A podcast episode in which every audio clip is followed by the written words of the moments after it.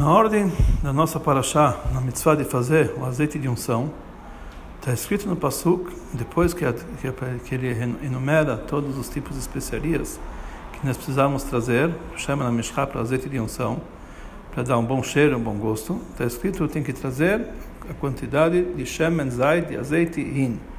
Hin quer dizer uma quantia de hin. Ele acha que copia a palavra hin e explica que hin quer dizer 12 lugin, uma quantia de azeite, e discutiram os sábios do povo de Israel. Rabi Meir fala que com esse azeite eles cozinharam as especiarias. Rabi Huda falou esse azeite não era suficiente nem para untar as especiarias. Então, com certeza, não daria para cozinhá-las. O que, que eles fizeram? Eles colocaram as especiarias de molho na água para que elas absorvessem toda a água e não absorvessem o azeite. Depois colocaram sobre eles o azeite até que ele pegou o bom cheiro e ele tirou o azeite de sobre as especiarias. Então precisamos entender o costume de Rashi quando ele tem duas explicações diferentes sobre uma mesma palavra, ele deve dividir elas em dois em dois comentários separados, com dois cabeçalhos separados. Por que que então Rashi aqui ele junta essas duas dois assuntos diferentes, que é a quantia do Shema Mishra, que é 12 lugin, e a maneira como ele foi feito, o Shema Mishra, esse azeite, ou que ele foi cozido, ou que ele foi é, é, colocado de molho. Tudo isso aqui ele explica na mesma, no mesmo comentário. Mas ainda, Rashi explica sobre essa segunda, essa segunda parte do comentário, e discutiram sobre ele os sábios de Israel, com Vav, quer dizer, quer dizer, quer dizer que esse comentário é acrescido sobre o primeiro. E em segundo ele fala que nesse azeite foram cozidos, nele foram cozidos. Aqui nesses 12 lugin, quer dizer que é uma explicação só.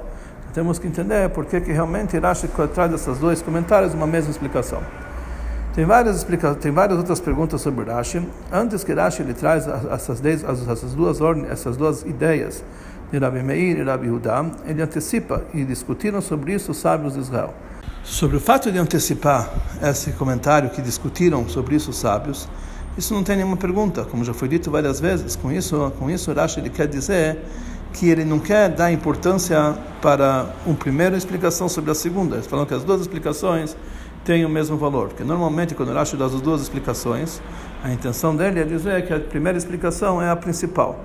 Então, nesse caso, se ele não tivesse trazido essa, essa, uh, esse prefácio, dizer que foi discutido entre os sábios, nós diríamos que a ideia de, Rashi é apoiar a primeira, a primeira, o primeiro sábio antes que o segundo, de mais importância.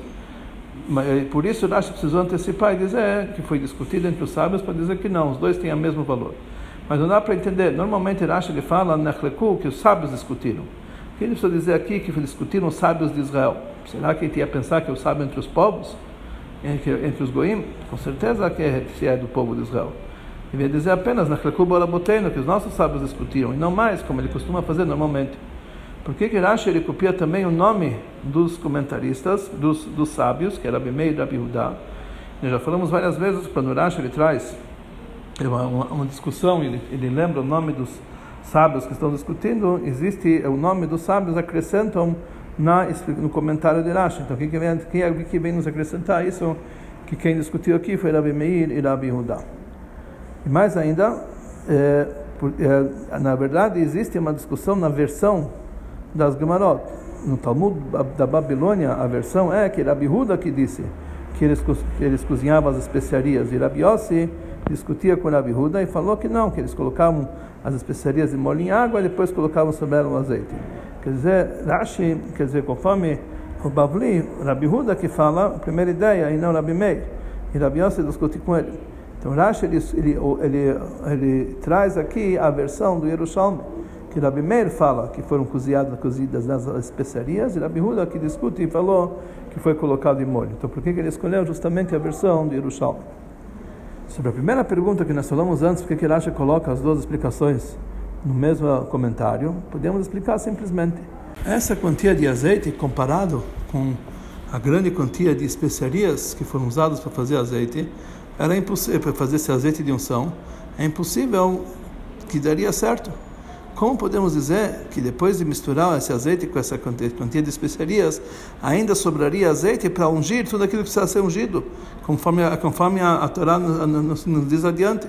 Irashi continua dizendo que, mais ainda, tinha que se ungir todo o santuário com todas as suas peças. por isso Rashi ele precisa imediatamente trazer as duas ideias para explicar para nós como era feito essa, eh, esse azeite, para que sobrasse azeite. Mas sobre isso não dá para entender. Essa pergunta é respondida a, princípio somente conforme a ideia de Rabi que eles colocaram limão em água e depois trouxeram azeite para não para pegar o, o cheiro, o cheiro da, das especiarias. Mas conforme a ideia de Rabi Meir, fica a pergunta. Irashi, ele traz logo em, seguida a pergunta de Rabi Huda sobre Meir.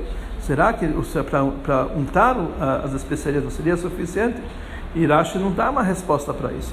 Então, com certeza, eh, Rashi ele traz a ideia de Rabi Meir e falou que nela foram cozinhadas as, as especiarias. Imediatamente ele traz a pergunta de Rabi Udá como que era suficiente. Então, dessa forma, Rashi ele está destruindo totalmente a ideia de Rabi Meir. Ele não traz uma explicação para a ideia de Rabi Meir. E não podemos dizer que, que Rashi não concorda com a ideia de Rabi Meir, porque senão ele não traria essa ideia de Rabi Meir. Mais ainda, logo em seguida, ele, essa discussão entre Rabi Meir e Rabi Huda, ele escreve, depois do prefácio que nós vimos anteriormente, que ele escreve, Israel, que os sábios do povo de Israel discutiram. Quer dizer que com isso, Rashi quer dizer que a ideia de Rabi Meir e a ideia de Rabi Huda são equiparadas. Como podemos dizer, se a ideia de Rabi Meir não responde à pergunta acima. No Talmud Bavli, realmente, é, essa, isso não é uma pergunta. Conforme vimos anteriormente, no Talmud Bavli, Rabi Huda ele opina a ideia que eles cozinharam as especiarias. E Rabi Yossi perguntou para Rabi Huda como pode ser, se não seria suficiente nem para untar as especiarias. Então, sobre isso, Rabi Huda respondeu para ele, será que era o único milagre que aconteceu com azeite de unção? Afinal de contas, outros milagres aconteceram, que desde o início eram 12 lugin. E com esse azeite foi ungido todo o santuário, todos os seus, todos os seus recipientes. Então foi ungido Aaron e seus filhos. E todo ele sobrou intacto para o futuro. Quer dizer, esses 12 lugim ficaram intactos, apesar de que foram usados tanto assim. Ou seja, que na fabricação do Shemen HaMishkan, esse azeite de unção, realmente foi um milagre que aconteceu que apesar que as especiarias eram tão, em quantia tão grande, mesmo assim deu para fazer o azeite e sobrou o azeite intacto. Isso na verdade isso aqui e ele não foi ele não foi absorvido pelas especiarias. Então, conforme Bavli, isso não é uma pergunta. Mas Rashi não podemos dizer que essa que, que ele também te, tem essa resposta do, do Bavli, porque eh, Rashi nem lembrou nem nem por uma indicação que a ideia de Rabi Meir foi, eh, que, as, que, que o azeite ficou inteiro foi por causa do milagre, e nem lembrou isso. Mais ainda, Rashi ele fala mais adiante sobre o Pasuk Shemen Ledorotechem, que esse azeite vai ficar para todas as gerações. Ele falou o seguinte: Mikan, daqui a aprender nossos sábios que todo o azeite vai ficar intacto para o futuro. Ou seja, do, do contexto dos psukim anteriores a esse Ledorotechem, nós, temos, nós não encontramos nenhum milagre que aconteceu, somente depois. A Torá falou que esse azeite vai ficar intacto para todas as gerações, aí que nós entendemos que aconteceu um milagre sobre esse assunto, que o azeite ficou intacto. Mas na fabricação não tinha nenhum milagre. Temos que, temos que dizer que Rashi, ele, ele pega a ideia de Rabi Meir, a princípio, ele acha que não tem nenhuma pergunta, que essa pergunta de Rabi Udá, que não era suficiente nem para untar as especiarias, isso para ele não é pergunta. Mas então não dá para entender que a princípio realmente isso é uma pergunta muito forte.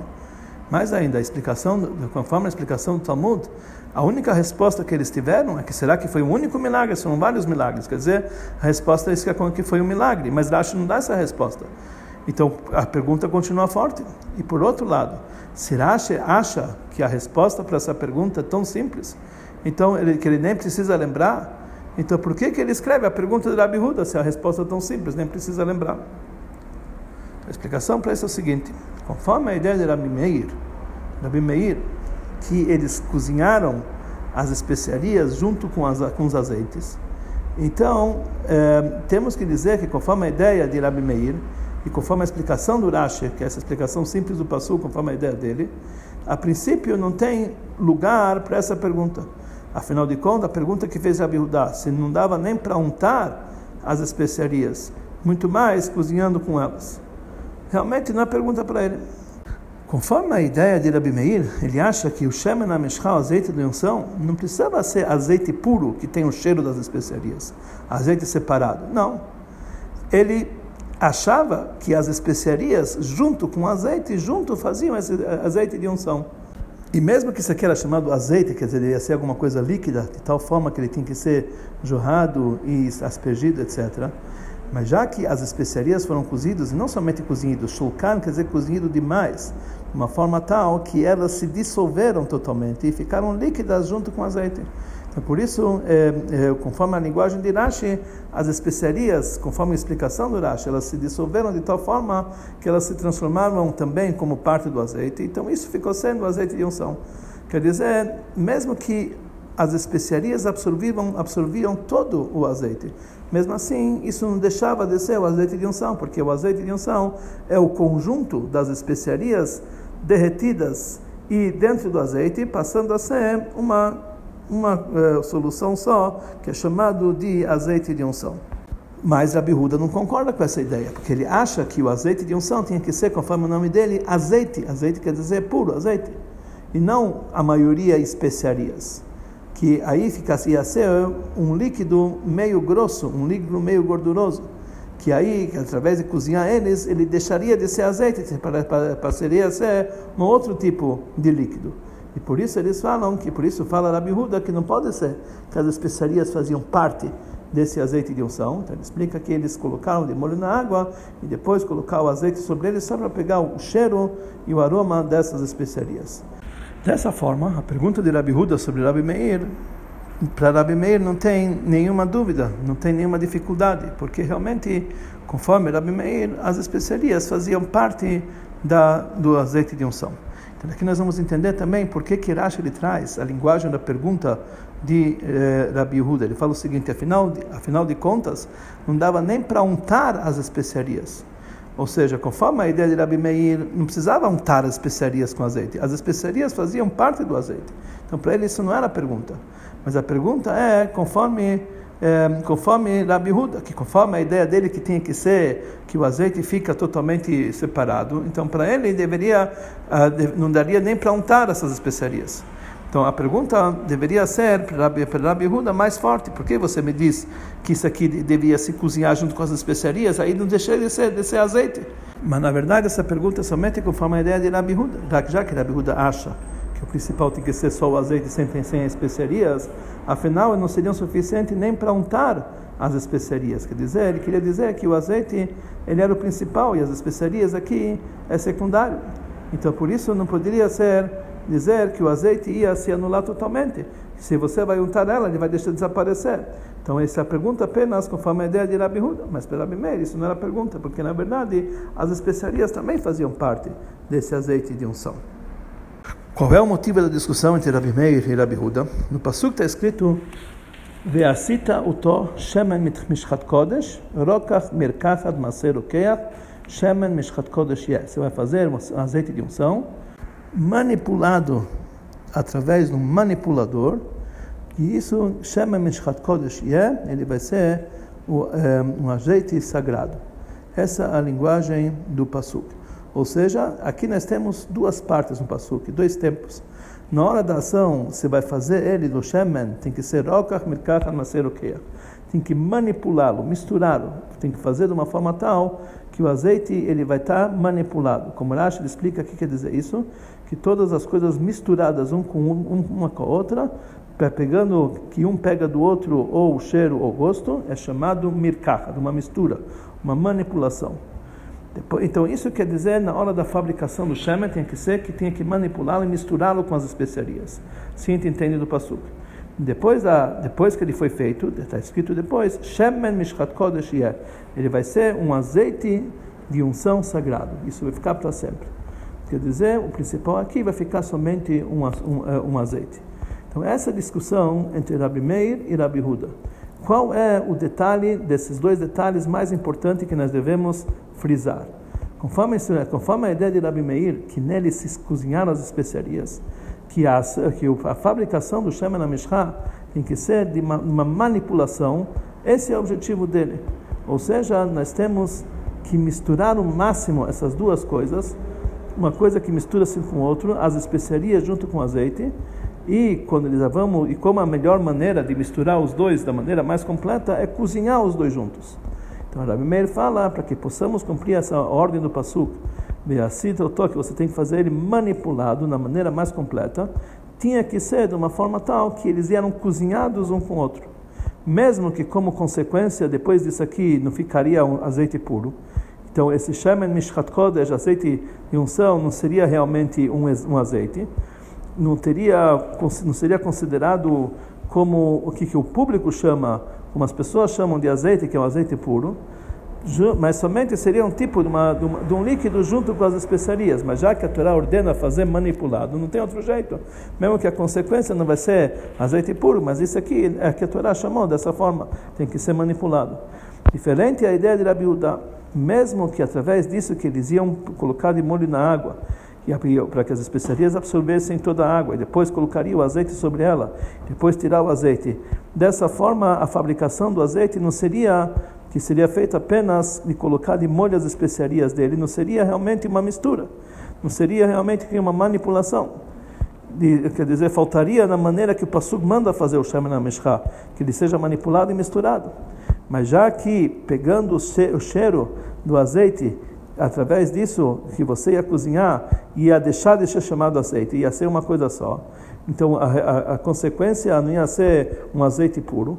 Então já que o objetivo, já que não ficaria um shemen mishkat kodesh, azeite puro, então não chegaria, eh, não, seria o verdadeiro azeite se fosse feito dessa forma. Então por isso ele discute Rabi Huda, mesmo que no passuco a gente entende que tem que se manipular todas as especiarias juntos, mas já que o resultado final não seria azeite, então não podemos dizer que essa é a maneira correta de fazer.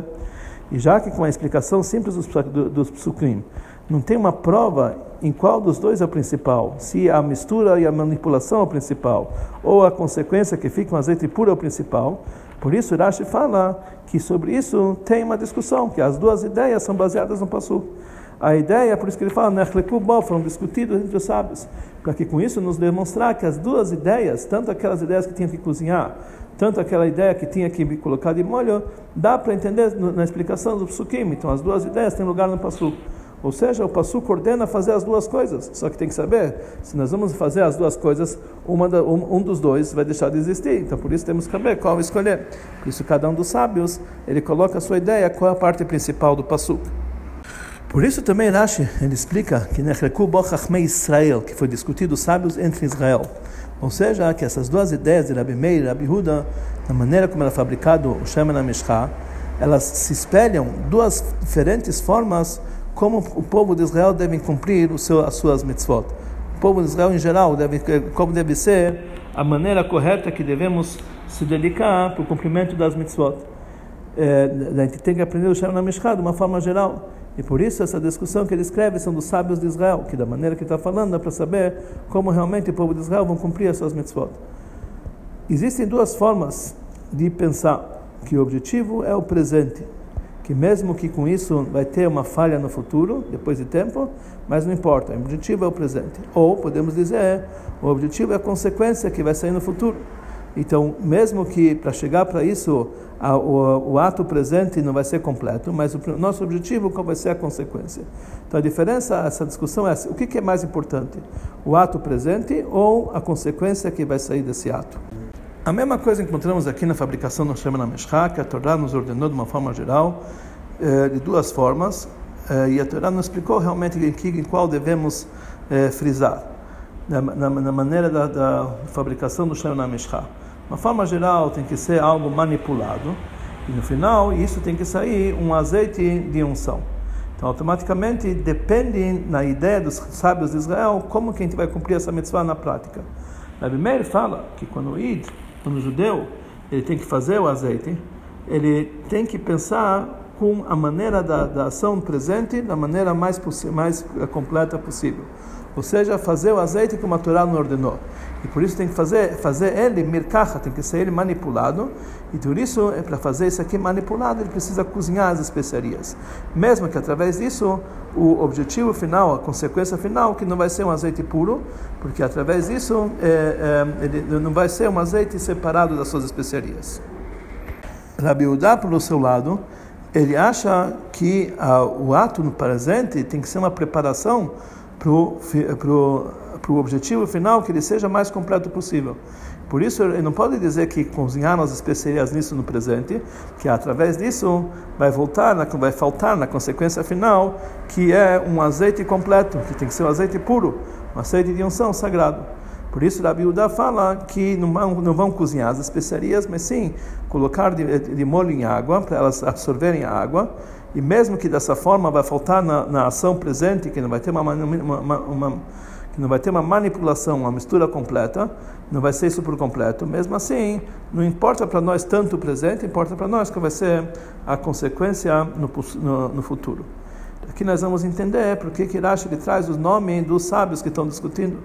Porque que Rashi usa também a versão que Rabi Meir ele fala que foi cozinhado, e Rabi Huda que discute com ele falou que foi colocado é, de molho na água e não a discussão do Bavli, que era Bihuda e Rabi Yossi. Porque Rashi já falou anteriormente, trazendo essa discussão entre Rabi Meir e Rabi Huda em outros casos, que lá nós vemos que a discussão deles é baseada nisso aqui, nessa mesma lógica. E lá Rashi ele fala também que Nechleku Israel, também naquele Rashi, Rashi traz essa, essa ideia, essa linguagem, que discutiram sábios de Israel. Aonde que Rashi traz essa discussão entre Rabi Meir e Rabi Huda? Nas leis do Socher, alguém que aluga o objeto de uma outra pessoa, ou um animal de uma, uma outra pessoa, Rashi ele escreve em Pashat Mishpatim que a Torá aqui não falou qual é as leis do Socher, daquele que aluga. Se é como Shomer Hinam, que aquele que guarda um objeto gratuitamente, que ele só é obrigado a pagar se ele teve um descuido, ou como Shomer Sachar, alguém que ganha para guardar um objeto ele precisa pagar todo, é, mesmo que se foi roubado e se foi perdido. Por isso discutiram os sábios de Israel sobre o socher, sobre aquele que aluga o objeto, como ele tem que pagar. A primeira ele fala que é como shomer hinam, é como um guardião que ele guarda gratuitamente. E Rabi Huda ele fala como shomer sachar, como alguém ganha para cuidar de um objeto. Qual é o motivo deles? Rabi Huda acha que o socher, uma pessoa que aluga um objeto, ele é como se fosse uma pessoa que ganha para cuidar de um objeto. Porque no momento que ele tem direito a usar esse objeto, ou usar o boi, por exemplo, que está cuidando, então é como se fosse a recompensa por ele cuidar do boi no momento que ele está usando. Rabi Meir, ele, ele opina, porém, que já que ele recebe, que ele tem que pagar por esse prato, ele está usando e ter proveito do boi, então ele é considerado, isso, então isso aqui não é considerado uma recompensa para ele, então ele tem a lei de um shomer hinam, de um guardião gratuito, que não está ganhando nada para isso. A princípio não dá para entender a ideia de Rabi Huda. Por que, que ele compara isso aqui, um socher, uma pessoa que aluga objeto, com um shomer sachar, com uma pessoa que ele guarda um objeto ganhando para isso dinheiro? Isso que uma pessoa que é shomer sachar, uma pessoa que guarda um objeto e ganha para isso, por que, que ele é obrigado a pagar se o objeto foi roubado ou foi perdido? Porque já que ele recebeu uma recompensa, ele recebeu um pagamento para guardar o objeto, por, por esse trabalho dele, ou seja, ele... É, ele, aquele que deu para ele guardar o, o, objeto, ele deu, pagou para ele, para ele cuidar desse objeto da melhor forma possível. Para fazer cuidar do objeto também, para que ele não seja roubado e para que ele não seja perdido. E já que a pessoa que está alugando esse objeto, ele, o, aquele que está que tá dando, dando para ele o aluguel, dando para ele o objeto de aluguel, aquele que está, é, o dono do, do objeto, ele está dando para ele licença para usar, usufruir do seu boi, não é porque ele quer que ele cuide dele melhor. Ele está apenas está dando para ele usar do seu boi porque ele está recebendo sobre isso um pagamento para que ele possa usar. Então, por que que nós queremos dizer que sobre o é sobre aquele que está alugando, ele tem a obrigação de cuidar do objeto igual o shomer sachar, que ele ganha para guardar, no momento que ele não está recebendo nenhum nenhum pagamento pelo fato que ele está cuidando do animal ele está cuidando do animal gratuitamente. E isso que ele está usando o animal é porque ele pagou por esse usufruto. Não tem nada a ver com a responsabilidade do cuidado dele. Então, por que que Rabi Huda ele acha que ele tem as leis, um shomer sachar, um guardião que é pago por isso? A explicação é sobre isso é a seguinte: a discussão entre Rabi Meir e Rabi Huda é que depende uma discussão geral sobre eles. O que que é mais importante? O presente ou o futuro? Quando entendemos que aquele que está alugando o seu animal, ele está pensando principalmente no presente. Então, isso que ele está ganhando dinheiro pelo aluguel do seu animal, isso é porque é, ele tem intenção de receber esse dinheiro no presente, o prazer momentâneo. e através que ele está alugando o seu animal, o animal também está sendo cuidado. De uma forma que normal. Aí temos que dizer que aquele que está alugando o seu animal, ele se contenta que aquele que está pegando de aluguel, ele cuida do seu objeto. Não com uma. Precisa de um cuidado todo especial ele, e, como de um shomer sahar, que ele é pago para cuidar. Basta ele cuidar da maneira comum é, e normal, sem pensar no que pode acontecer no, no futuro. Ou seja, um cuidado normal de um shomer hinam, de uma pessoa que guarda, que cuida gratuitamente. Porque através desse cuidado do objeto, fica o objeto no presente está bem cuidado na maneira, na maneira normal. E a suspeita é que no futuro vai acontecer um assunto de roubo ou perca, isso não vai impedir a pessoa de, de alugar o seu objeto, porque ele precisa do dinheiro no presente. Por isso, conforme a ideia de Rabi Meir, que o principal é o presente, e isso fica por cima do, das, das consequências futuras, então, conforme ele, o cuidado tem que ser de uma forma tal que aquele que dá para que aquele que está alugando ele se baseia num cuidado normal e um shomer final, num guarda gratuito. Diferente a ideia de Rabi Uda. Para ele o futuro é mais importante, a consequência futura é mais importante que o presente. Então, enquanto que aquele que está alugando para o outro não tem certeza absoluta que esse, que esse objeto vai ser, vai ser totalmente cuidado, com um cuidado especial, de uma forma que no futuro esse objeto vai estar completo, então ele não abre mão sobre isso, mesmo em prol do recebimento do dinheiro no presente. Quer dizer, para ele é mais importante que no futuro o objeto seja devolvido para ele completamente, sem nenhum risco. E já que aquele que está pegando para alugar, ele não é um shomer hinam, um guardião gratuito, que ele está fazendo uma bondade gratuita para aquele que está dando para ele guardar, ele ganha com isso que o objeto pode ser usado por ele. Então ele, é, então, ele opina, Rabi Udá, que o masquir, que aquele que está alugando para ele, se baseia no fato que ele vai cuidar, cuidar desse objeto numa, com um cuidado especial, como um shomer sachar para fortificar essa lógica, que essa é ideia de Rabi Meir e Rabi Uda, vamos copiar aqui, falou Rebbe, é, no, vamos copiar aqui de um outro lugar, que nós encontramos a, a, mesma, a mesma discussão entre Rabi Meir e Rabi Uda. A Gemara pergunta no Tratado de Brachot, qual é a quantia mínima de que a pessoa tem que comer para fazer o zimun, para fazer o Brikat Amazon? Na primeira opina tem que ser kezait, a quantia de um kezait. Rabi Huda opina tem que ser um kabetzá, que é duas vezes um kezait. E a Gemara explica a discussão entre eles. Que a discussão entre eles é no pasuk. Na primeira ele opina que está escrito veachalta, que você vai comer, quer dizer, veachalta, no pasuk está escrito veachalta, vesavata, verachta. Você vai comer, vai se satisfazer e vai fazer bricat Amazon. Então, na primeira opina da seguinte forma: veachalta, você vai comer. Vesavata, você vai beber. E quanto tem que ser a comida? Um kezait. Porque quando que normalmente o, a medida certa para a comida é um kezai. Rabi Huda fala, não, está escrito ve'achalta ve'savata, você vai comer de uma forma que você vai se satisfazer. E qual é a quantia mínima para se satisfazer? É uma cabeça. Fala lá o Tosfot, que esses psukim, na verdade, não é uma prova, não é a base da discussão deles, porque esses psukim é apenas um apoio para a ideia deles, porque pela Torá a pessoa precisa se satisfazer totalmente. Nem um kezai, nem um cabeçar não é suficiente pela Torá para fazer Birkat Amazon.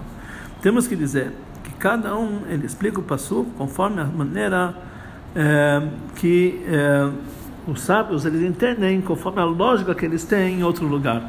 Conforme Rabi Meir, quando nós estamos falando que para ele o principal é o presente.